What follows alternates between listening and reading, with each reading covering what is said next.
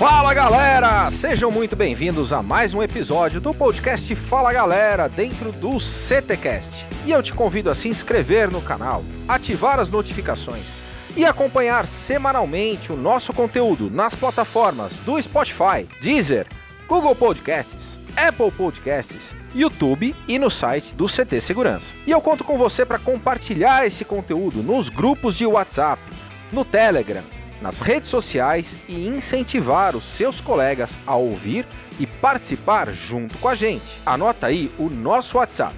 É o 11 98987 7715 e o seu áudio com sugestões, dúvidas, proposta de temas pode entrar nos próximos episódios.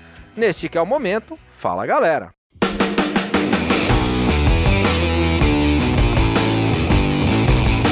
Fala galera!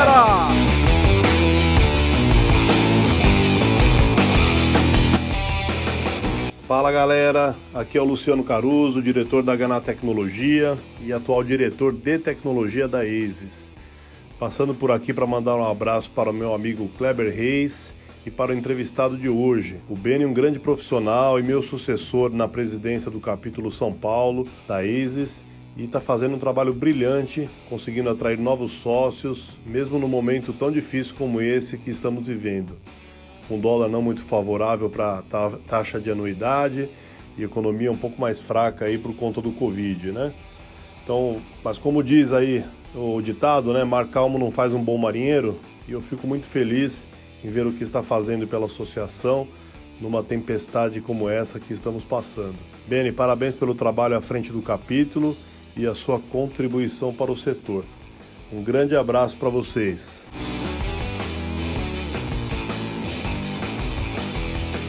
Olá, eu sou Tatiana Scatena, eu sou vice-presidente regional para ESIS International da região 8A, que é a região que englobam os capítulos do Brasil. Eu já conheço o Beni há muitos anos no mercado, é, a gente tem trabalhado recentemente juntos aí por meio da ASIS, onde ele é o presidente do capítulo de São Paulo, um dos capítulos da minha região. E eu posso dizer que ele tem trabalhado aí com muita energia, com muito comprometimento e que a gente tem feito coisas incríveis, nunca feitas antes pela ASIS aqui no Brasil, trazendo bastante valor aí para o mercado. Aliás, coisa que o Beni também contribui bastante, ele está sempre presente aí, não só na ASIS, mas em outras organizações. Então eu vejo ele, ele se doando, é, compartilhando né, é, informação e conhecimento aí com, com o mercado e agregando valor para todos. Né? Para mim é um prazer trabalhar com ele. É, a gente na ISIS Brasil tem atingido aí re resultados históricos e eu tenho certeza que ele é uma parte importante disso.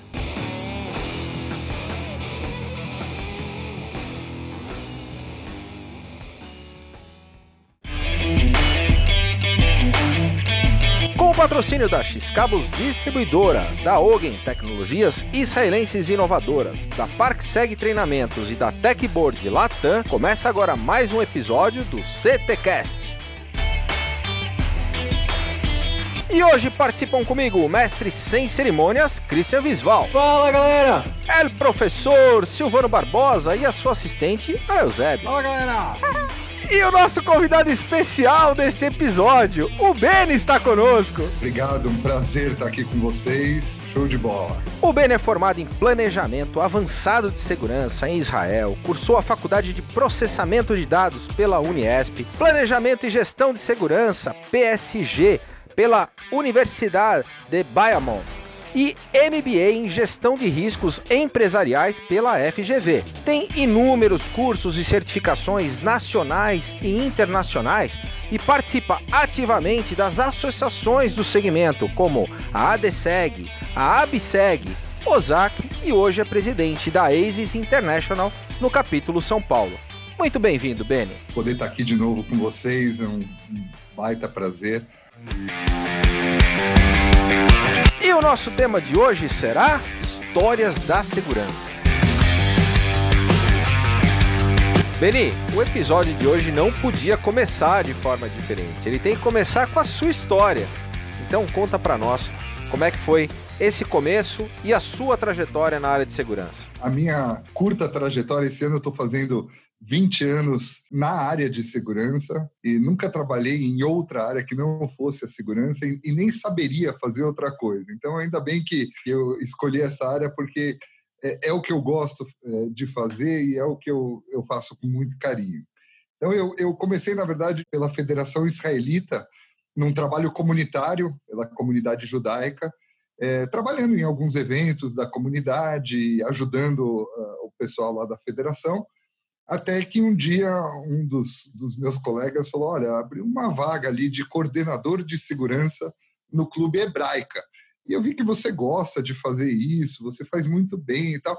Você não quer ir lá bater um papo com o pessoal? Falei, Opa, de repente eu posso fazer isso que eu faço de, de graça, né? Eu posso, eu posso fazer ganhando, né? Opa, legal. Era já uma entrevista com, com na época, o, o, gerente de segurança, né? O, o Cláudio. E fiz a entrevista e entrei como terceiro coordenador, né? Era a primeira escala ali da, da coordenação, mas já era um, um cargo de coordenação. Tive que fazer, poucas pessoas sabem disso, curso de vigilante na época, e depois o curso de VSPP, de Extensão em Segurança Pessoal, né, que foi também uma experiência bastante interessante. Pela Hebraica, como você comentou aí na abertura, eu fui enviado para fazer um curso junto ao governo de Israel, foi um curso bastante puxado, mas muito interessante. Boa parte da base operacional e, e de gestão que eu tenho hoje uh, nasceu ali, né? É, foi, foi cultivada naquele momento Israel ainda é um berço e ainda é um, uma referência em segurança para o mundo inteiro, mas, como eu costumo dizer, eu acho que no Brasil você precisa pegar esses cases e essas experiências, Israel, Europa, Estados Unidos, outros países da América Latina, Ásia, tal, não sei lá, e trazer para a nossa realidade. A realidade de Israel não, não cabe no Brasil, não dá certo no Brasil. Né? Então, acho que o grande pulo, a grande jogada é quando você consegue fazer uma boa adaptação desses modelos tops de segurança. Tem que tropicalizar, né? Exatamente. É, fiquei cinco anos e meio na, na hebraica, uh, aprendi muita coisa. A, a, hebraica dava uma visibilidade muito grande, eventos de grande porte. Fiz, puta, teve shows que tinham lá todos os anos, uh, eventos com grande personalidade. Então, cheguei a fazer eventos com o presidente da República, governadores, prefeitos. Uh, uma vez recebi o Shimon Peres, que era o primeiro-ministro de Israel, veio o prefeito de Israel também. Então, toda aquela segurança militar israelense, né, quase que fechando o quarteirão inteiro, né, porque ia ter uma palestra deles ali, mas eu aprendi muito nesse período. E shows uh, que tinham para os sócios mesmo do clube. Cheguei a fazer show do Chiclete com Banana, Capital Inicial, Velha Guarda. Mas um show que me marcou bastante foi da Ivete Sangalo, que ela foi muito atenciosa e muito carinhosa, uh, especialmente comigo. Que legal. Em 1997 eu comecei trabalho de coordenador de segurança no Clube Hebraica, onde no ano de 2000 fui promovido a gerente. E naquela época eu estava trabalhando sozinho e eu precisava de uma ajuda e eu pedi ajuda para a Federação uh, Israelita e eles me mandaram o Beni. Foi um prazer enorme trabalhar com ele, uma pessoa extremamente confiável, leal e o sucesso, parte do sucesso que eu tive, o Beni foi responsável é, pelo trabalho que a gente desenvolveu junto. Então, Beni, parabéns. É, tenho muito orgulho de ter sido a primeira pessoa que te deu um trabalho na área de segurança. Eu, eu, vivi, eu vivi experiências muito bacanas, muito enriquecedoras é, naqueles cinco anos e meio, até que eu recebi a proposta de ir trabalhar na Congás.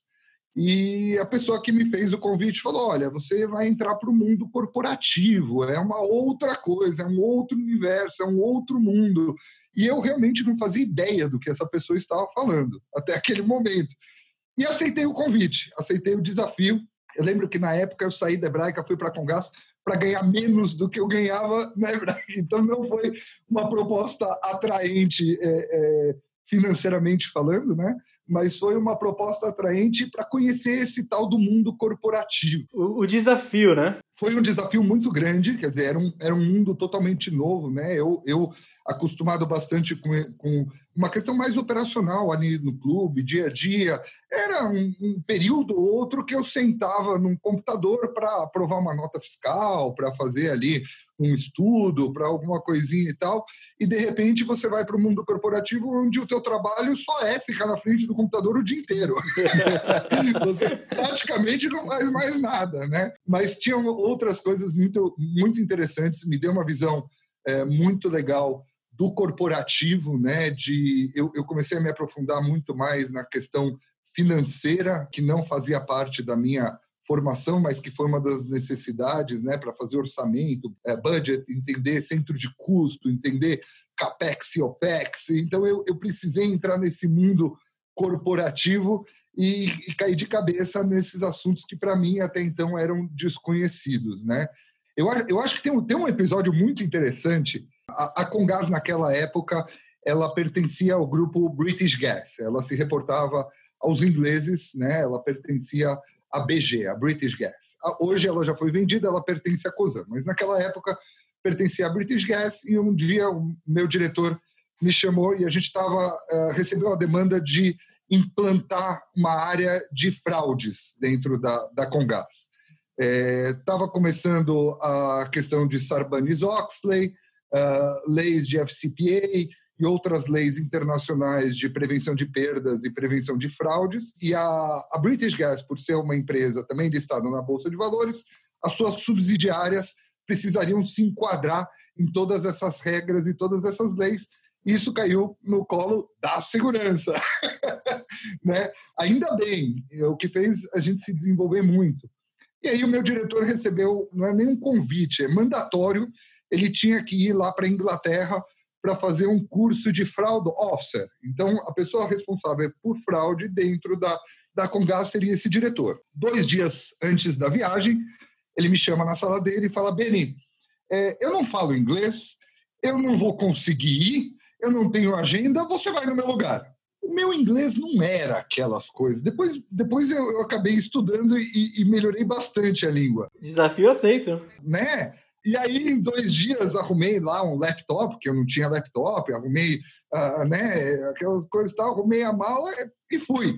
Só que toda a reserva, toda a, a, a, viagem, ela estava ela tinha sido reservada para o meu diretor, que era lá nos benefícios da empresa, tá? era um high level e tal, não sei o que lá. Então, assim, resumindo, eu tive motorista para ir para o aeroporto, eu viajei de classe executiva, até então eu, eu tinha ido para Israel, mas nunca tinha ido para a Europa, né? Hum. É, fui de classe executiva, cheguei em Heathrow, cheguei no aeroporto lá de Londres, tinha um cara de terno com uma plaquinha Benny Schlesinger me esperando. Falei, gente, isso daqui é é, tá, tá demais. é, porque realmente era para o diretor estar tá ali, né? O quarto que todo mundo ia ficar no congresso era num andar, só que dos diretores era numa outra ala o quarto era maior do que a minha casa naquela época, né? Então, não tinha muita noção do, do, do que estava acontecendo. Então, quando eu cheguei lá, eu, eu tive acesso a, a, N, N coisas que eu jamais imaginei na minha vida ter, né? Viajar de executiva, motorista, me esperando com uma plaquinha na mão lá em Londres, né? E tal. E o congresso aconteceu uh, numa cidade próxima a Londres, chama Windsor. Uh, e aí Teve um episódio, uh, o nome dele é John Moss, ele, ele é um inglês e diversos uh, bíblias da segurança foram escritas por ele, é um é grande conhecedor da área. E ele estava no palco falando para todos os diretores e gerentes de segurança do mundo inteiro, num, num, auditório, e eu né, sentei lá para trás, né, no, na última da última, abri o laptop e fiquei escondidinho lá atrás, falando, não, eu vou ficar aqui os três dias e depois eu saio viajando e passeando pela Inglaterra, que vai ser fantástico, né? É, e no primeiro dia eu estou ali ouvindo um pouquinho, aquele né, de, de ouvido, assim, daqui a pouco eu começo a ouvir. And now we have here Mr. Benny. Eu, Opa, acho que estão falando de mim. From Congas, Mr. Benny, não sei o que ela falou. Hum, estão falando de mim, isso não vai ser legal, não vai dar certo, eu acho que aqui vai ter problema. E aí saiu uma menina com microfone lá da frente do palco e começou a vir até a última mesa da última cadeira onde eu estava sentado e me entregou o microfone na mão. E ele falou mais um pouquinho sobre Benny, sobre Congas. Era a única coisa que eu entendia na época. Mr. Benny from Congas. É, era a, a junção dessas duas palavras que para mim eram muito familiares. E, e, eu com o microfone na mão falando, ferrou. O que, que eu vou falar, né? Bom, eu sei que ele me pediu para falar, eu levantei ali não falava quase nada de inglês ali, falou, olha, it's a pleasure to be here, e etc. Dei aquela embromation que todo brasileiro gosta de dar. E é, tá, pô, e deu, e sentei, e dei, dei o microfone para a menina, sai logo daqui, pelo amor de Deus. eu nunca suei frio tanto como eu suei naquele dia na minha vida. Então, mas eu falei, eu preciso fazer aula de inglês, eu preciso ter inglês fluente na minha vida se eu quiser sobreviver no mundo corporativo. Né? Essa foi uma das barreiras que eu acho que fica aí. A gente sabe que o inglês ainda é uma, uma barreira para muita gente. Uh, gente, uh, inglês já foi opcional na carreira de quem quer trabalhar em empresas grandes, empresas multinacionais.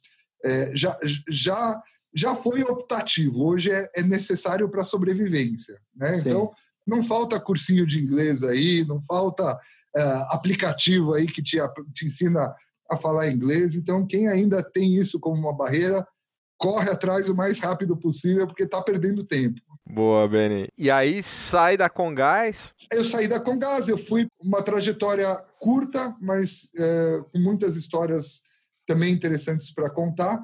É, eram quatro plantas em Joinville, em Santa Catarina. Foi um desafio muito interessante, muito bacana, porque lá eles nunca uh, tiveram nada de segurança, da cultura de segurança. Então, eles tinham lá uma empresa de segurança que colocou lá os vigilantes e só. Né? Então, não tinha, não tinha alguém que planejava, tinha um plano, tinha um porquê que estava lá, por que tantos homens, câmera não tinha, tinha três, quatro câmeras, porque uma vez alguém pulou o muro, porque uma vez. Né? Aí coloca uma câmera para tentar resolver o problema. Então, foi, foi um trabalho muito legal que eu fiz na Whirlpool, apesar do, do, do do curto período que eu fiquei lá, fiquei um ano e oito meses, uh, mas deu para desenvolver muita coisa legal. Eu fiz um projeto de segurança que depois que eu saí de lá, três, quatro anos depois, ainda mantive contato com a diretoria de lá. Falou, Beni, você lembra aquele projeto? Então, a gente, a gente colocou em prática agora, né? Algumas coisas dependiam, né?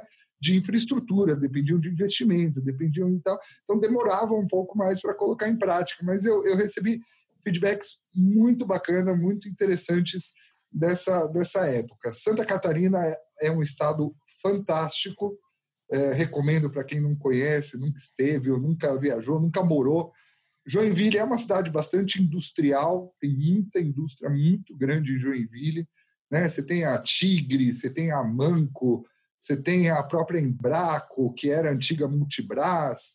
Então, você tem muita empresa grande, muito importante, é, é, um centro industrial brasileiro fortíssimo e tem o porto de Itajaí ali do lado, que dá vazão a, a, a tudo que é produzido ali no, no, sul do Brasil. Então me deu uma, uma me deu um, know-how muito bacana, muito interessante sobre indústria, que também para mim era uma novidade, né? E depois de um ano e oito meses, me liga a diretora da Congás, falando: olha, lembra aquela vaga de gerente que você estava querendo? Lembro. Então, a gente quer que você volte para cá e assuma essa posição. Eu já estava sabendo um pouco mais de inglês e voltei a trabalhar na Congás como gerente de segurança e prevenção de perdas. Então, é, daquele processo que a gente foi lá para fora para aprender, depois a gente implementou a área e criou a área de prevenção de perdas e fraudes, criou o canal de denúncias, né? Uh, e a gente começou a atuar no mercado de fraudes de gás, que é uma coisa que pouca gente conhece.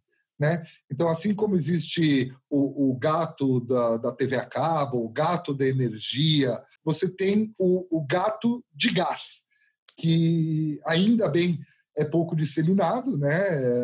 por ser, obviamente, né, um crime, é, mas porque as pessoas também têm um pouco de medo do gás. Você pensa em gás, já pensa numa explosão, né? né? Se, se, quando o cara lá faz o gato na energia elétrica, de vez em quando a gente ouve que um ou outro saiu torrado, né? Então, você imagina você mexer na rede de gás, né? Um risco enorme, né? Mas sim existe, né? O, o, o criminoso no Brasil, infelizmente, ele sempre está um passo à frente, né? Então, o gato e a fraude de gás existe. Uh, o lugar onde mais se apresenta a fraude de gás são nos postos de GNV, os postos uh, que abastecem os veículos, né? Eles cometem a fraude no abastecimento. Então, ou ele, ou você abastece, paga o tanque cheio, eles, né, e, e eles colocam metade do gás, ou o que é muito mais comum, eles paralisam o medidor de gás, então eles consomem o gás da Congás, é, vendem para o cliente do GNV, vendem para os outros clientes, e esse gás não está sendo contabilizado. Né? Então, a fraude que a gente fala, a fraude do medidor. E aí começa um processo investigativo, a gente sempre trabalhou é, em, em conjunto com DHPP, DEIC, algumas vezes Ministério Público, né, nas investigações, e a gente conseguiu, ainda na minha gestão, nós tivemos 36 postos de gasolina fechados por fraude, que isso é uma vitória para a área de segurança. Agora, isso é uma coisa que no Brasil funciona? Mesmo ele fecha e acabou? Ou ele fecha, em uma semana resolve as coisas e reabre? Uma semana você está sendo bastante generoso. A gente teve postos que no mesmo dia eles conseguiram reabrir. Tá? Ah. Então, infelizmente, também a gente sabe que, que muita gente muito poderosa também por trás desses postos, né? Você vai descobrir quem é o dono do posto, você, você intimava o dono do posto, vinha o frentista, falava, né, de, de chinelo tal. Não, eu sou dono de 30 postos na região. Fala, meu amigo, desculpa o preconceito, mas você não é o dono de 30 postos. Não, não, tá no meu nome. Ele mostrava o contrato social, tá no nome dele. Né? Uhum. Colocava no nome ali do frentista tal, e a gente sabia que tinha gente muito poderosa por trás disso. E isso, obviamente, que a gente via quando você fechava por fraude, no mesmo dia, no dia seguinte, o posto estava reaberto. Mas é, faz parte do, do, do, do, trabalho, né? Não pode parar. E a gente conseguiu uh, algumas vitórias bastante expressivas nesse, nesse sentido. Ter voltado nessa posição e ter conseguido esse resultado te encheu de gás para continuar trabalhando, não é verdade? Com certeza, com certeza. me encheu de gás, com certeza. Mas você sabe que isso foi um, uma passagem interessante, inclusive eu. eu... Ô, Beni, mas a gente comenta, mas esse tipo de ação e esse passo é super importante até para o movimento que o país todo vive nessa condução. A própria Lava Jato traz essa, essa condição e a gente tem que, aqui, por obrigação, desestimular, porque a gente está num período de mudança dessa questão cultural relacionada aos poderosos, o pessoal está recebendo punição. Quando que a gente pensava em ver um governador, um senador da República sendo preso? Então, eu acho que isso tudo é super importante e cada sementinha da segurança plantada no sentido de nos melhorarmos como sociedade, ela faz todo sentido quando a gente olhar lá na frente, olhar para trás e falar, cara, o Beni ajudou a construir isso, fechando um posto de gasolina, ainda que tivesse reaberto no dia seguinte, mas foi o começo de uma história muito bacana. Mas você sabe que dali saíram dois ensinamentos muito valiosos, né? Uh, o primeiro é isso que o Kleber acabou de, de, comentar. Eu me considero bastante patriota. Eu acredito muito no Brasil. E eu defendo muito o Brasil. Eu adoro quando as pessoas vêm conversar comigo. Não, porque na Europa, não, porque na Suíça, não, porque na Alemanha, não, porque nos Estados Unidos. E, gente, nós vamos dar um banho em todos estes. Só falta a gente começar a levar um pouco mais a coisa a sério. E isso começa com a gente. Não adianta a gente apontar lá o dedo porque o político está nos se eu não estou fazendo a minha parte. Né? Então, eu sou realmente, nesse sentido, é, até tenho às vezes alguns colegas que defendem, e, e, como presidente de uma associação americana de segurança, né, do capítulo São Paulo, eu falo, é trazer boas práticas, trazer uh, ensinamento dos Estados Unidos para o Brasil mas também do Brasil para os Estados Unidos. Nós temos muitas coisas para ensinar os americanos. Né? Nós temos cases muito interessantes e muito importantes. Esse foi um do, dos ensinamentos, uma das coisas que ficaram muito fortes depois desse período. E outra coisa foi ter a área de segurança não só como um custo, mas como uma receita. Eu estava uh, trabalhando na parte de prevenção de perdas, onde mais dois anos de trabalho nós pelo menos conseguiríamos empatar as contas da segurança com a prevenção de perdas. Quer dizer, a perdas ou aquilo que a gente deixou de perder por atuação da área de prevenção de perdas da companhia é, ia pagar a conta do, do, da segurança. Então, aquilo que sempre foi um problema, porque a segurança é vista como um custo, né? É o custo do vigilante, é o custo da portaria. E quando você cria uma área que gera valor, que agrega valor financeiro, né? Você coloca dinheiro para dentro da empresa ou uh, mostra para a empresa que graças à tua atuação naquele mês a empresa deixou de perder alguns milhões. Quando você consegue virar essa chave, você dá um salto muito grande dentro da própria empresa. Eu, do nada, comecei ali a frequentar reuniões da diretoria, reuniões do conselho, com advogados, com promotores, com não sei o que lá. Quer dizer, a coisa tomou uma proporção gigantesca e que deu uma visibilidade para a área de segurança muito grande, muito grande.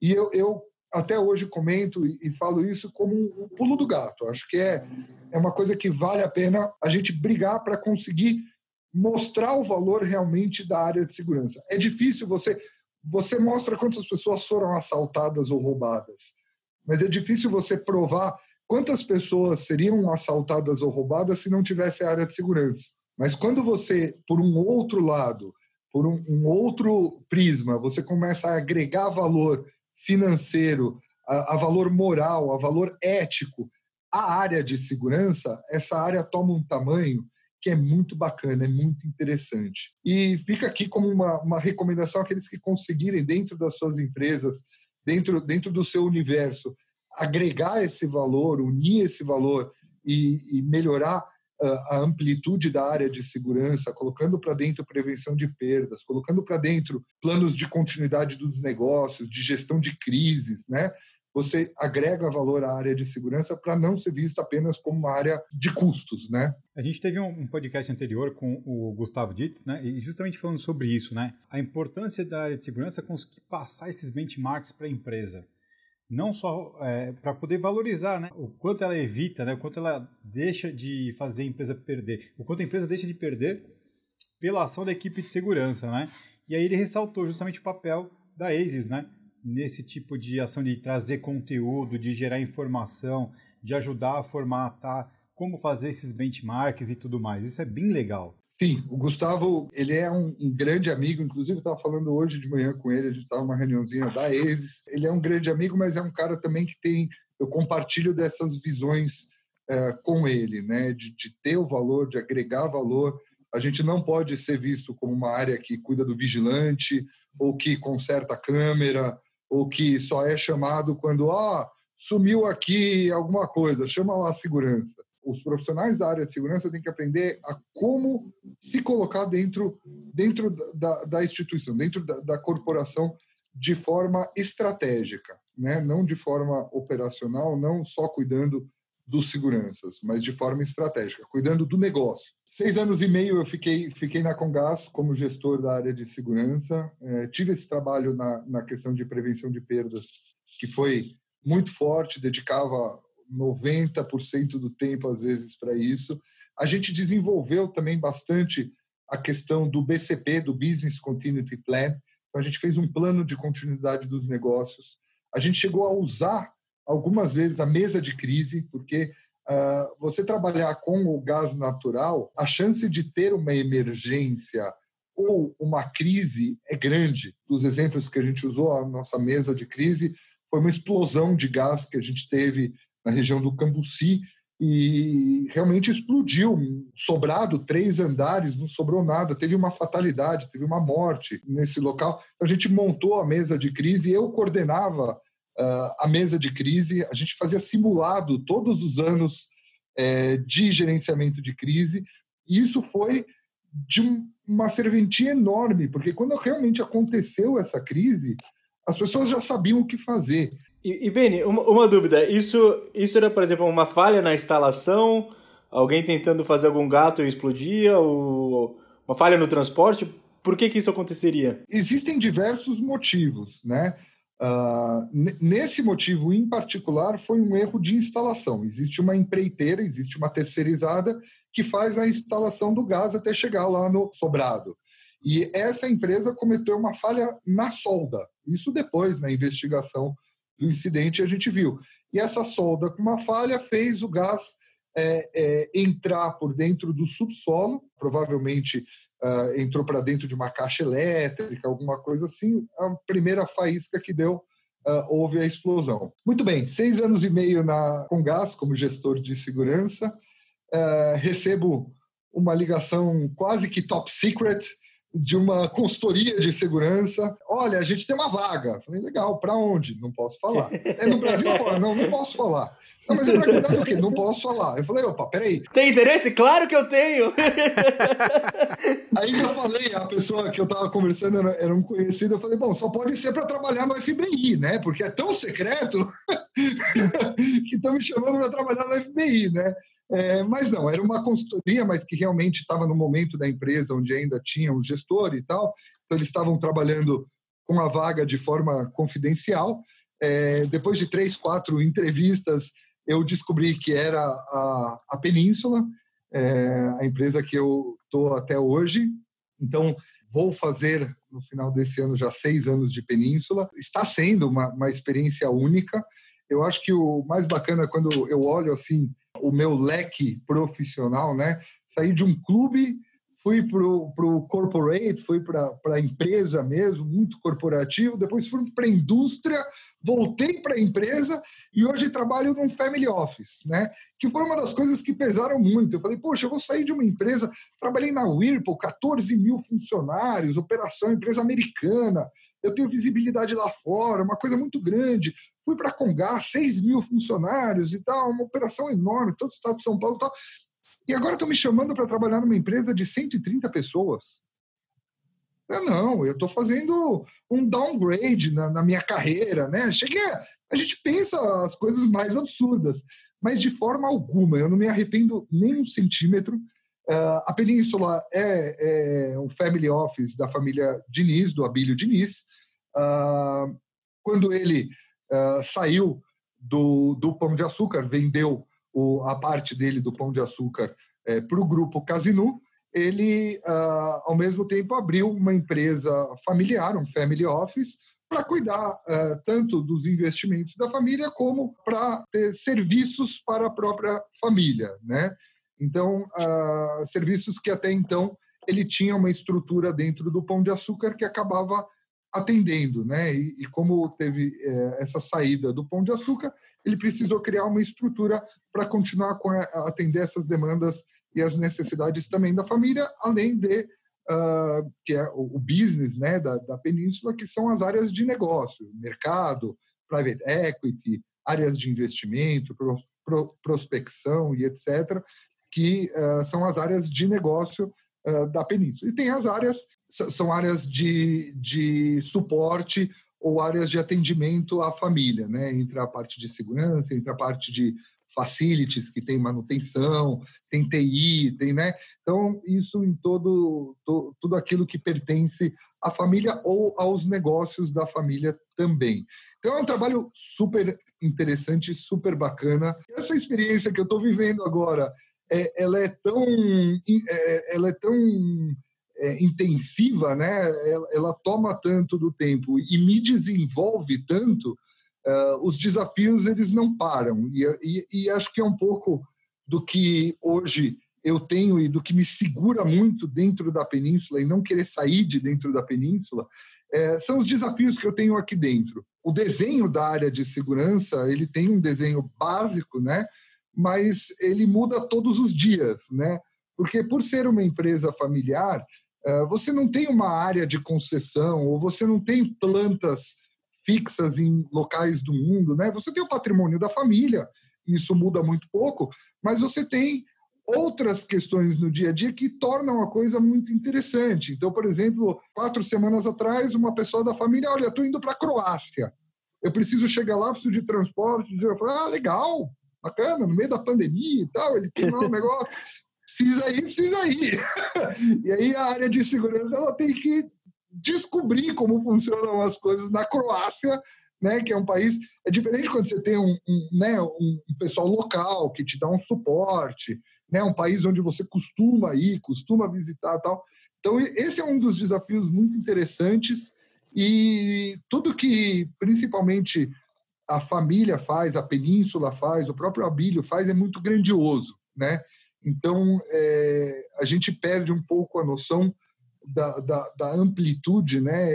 Ele faz um comentáriozinho uh, numa live que ele está participando, no dia seguinte isso é capa do Estadão, né? Você fala, opa, peraí, né? Então tudo tudo que ele faz, tudo que a família faz, dá uma visibilidade muito grande, conciliar com, com a família e com a, a vida pessoal. É, é uma pessoa que caminha, é uma pessoa que faz academia todos os dias, corre, uh, anda de bicicleta, esquia e, e, ele sabe o quanto a prática desses esportes uh, faz bem para ele e faz com que ele continue tendo o pique que ele tem hoje em dia. O conteúdo do nosso podcast é 100% gratuito. E para continuarmos essa missão, contamos com pessoas como você. Te convido a conhecer o CT Segurança e fazer parte desse time. Acesse ctsegurança.com www.cultura.com.br e por menos de um real por dia tem acesso a conteúdos exclusivos, treinamentos, descontos no clube de benefícios e acesso ao primeiro coworking dedicado ao mundo da segurança. Momento mergulhando no conhecimento. Beni, a indicação de um livro, ou um filme, ou um documentário que você recomenda para os nossos ouvintes. Eu vou recomendar dois livros imperdíveis, tá? O primeiro é O Poder do Não Positivo, do William Ury. Aquelas pessoas que têm aí uma dificuldade, e isso é uma coisa do brasileiro, o brasileiro ele tem dificuldade de falar não, né? E o William Ury é um papa nesse assunto, é um cara que manja. É, bom, ele tem uma cadeira em Harvard, é, ele é um dos mestres em negociações, né? É, é um cara para ser conhecido aí a carreira dele, ele tem diversos palestras, TED Talks e tal, mas fica esse livro, que esse livro dele é imperdível, O Poder do Não Positivo. E outro que eu deixei aqui, que também eu estaria sendo injusto, que é o livro Outliers, né, que em português Fora de Série, que também é um livro muito interessante para falar justamente sobre essas pessoas que se destacam no mundo e por que, que essas, essas pessoas são consideradas fora de séries, são consideradas um, um destaque. Oh, eu, eu achei que você ia indicar o Novos Caminhos, Novas Escolhas, né? Mas tudo bem. Isso é, é matéria básica. Para quem não pegou, é, é, o livro do Abílio Diniz. Exatamente. Fica também. É, e eu coloquei aqui três séries que eu assisti é, recentemente, mas que é, dão um show aí. A quarentena está me permitindo também me aprofundar um pouquinho nessas séries, que é a Falda, que é uma série israelense muito bacana. Ozark, que é uma série também muito bacana que fala sobre lavagem de dinheiro. Uh, estou terminando Hostages, é, que é reféns, né? Também muito bacana, fala um pouco ali sobre sequestro, reféns, etc., que é um assunto também que eu adoro. E não posso deixar de falar sobre a obra-prima que foi A Casa de Papel, que está para lançar também mais uma temporada e que eu também gostei muito. Acho que é uma mega produção inteligente, muito bacana, prende a gente na frente da televisão. Momento Passo do Gigante. Beni, Passo do Gigante é aquele ponto de inflexão, aquele momento da tua vida pessoal ou empresarial em que você teve que enfrentar os seus medos e dar no mergulho que a gente chama do passo do gigante. Passo do gigante do Beni. Eu tive um passo de gigante quando a história. Vocês vão ter que ouvir todo o podcast para entender o que eu vou falar, né? É, o passo de gigante, quando eu voltei da Inglaterra, eu cometi ali uma gafe em não saber inglês e me coloquei ali numa situação muito embaraçosa. Então, eu dei um passo de gigante quando realmente eu voltei para o Brasil e falei: eu preciso ser fluente no inglês, nada menos disso. E, e dito e feito, fui atrás. Uh, enquanto eu realmente não me sentia à vontade, fluente no inglês, eu não parei. E não parei até hoje. Até hoje ainda me cobro, leio muita coisa, ouço muita coisa em inglês para manter também isso vivo no dia a dia. Esse foi o meu passo do gigante.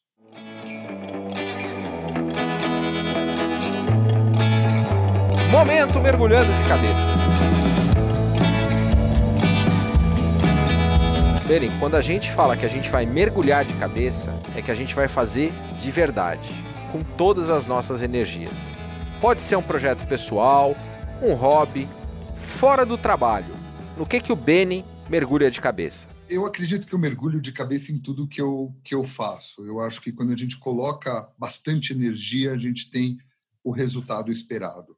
Eu, desde de 2009, quando eu conheci a minha esposa, eu entrei de cabeça nesse relacionamento. Hoje eu tenho uma família linda, tenho duas filhas maravilhosas. Em 2012 eu, eu casei e posso dizer que é uma das coisas que uh, mergulhar de cabeça fez todo sentido. Mas para não ficar somente na, na esfera familiar, eu adoro andar de moto, então eu mergulho de cabeça. Tenho aí os meus colegas na ASIS, como na Ozaki, tanto na BSEG, nessas associações, também me ajudam a descobrir quem são os apaixonados por moto para combinar aí um passeiozinho de vez em quando. E tem uma outra coisa que as pessoas pouco conhecem também, que acho que é bacana falar aqui, que eu gosto muito da prática de tiro esportivo, né? Então eu sou eu sou atirador, eu tenho o CAC, né? CAC é uma, uma terminologia do exército para caçador, atirador ou colecionador. Então eu sou atirador e gosto muito e é um dos meus hobbies dentro de clubes uh, credenciados pelo exército, pela polícia federal. É um esporte uh, que, se praticado da forma correta, não tem risco nenhum. Né? Acho que isso é bacana falar.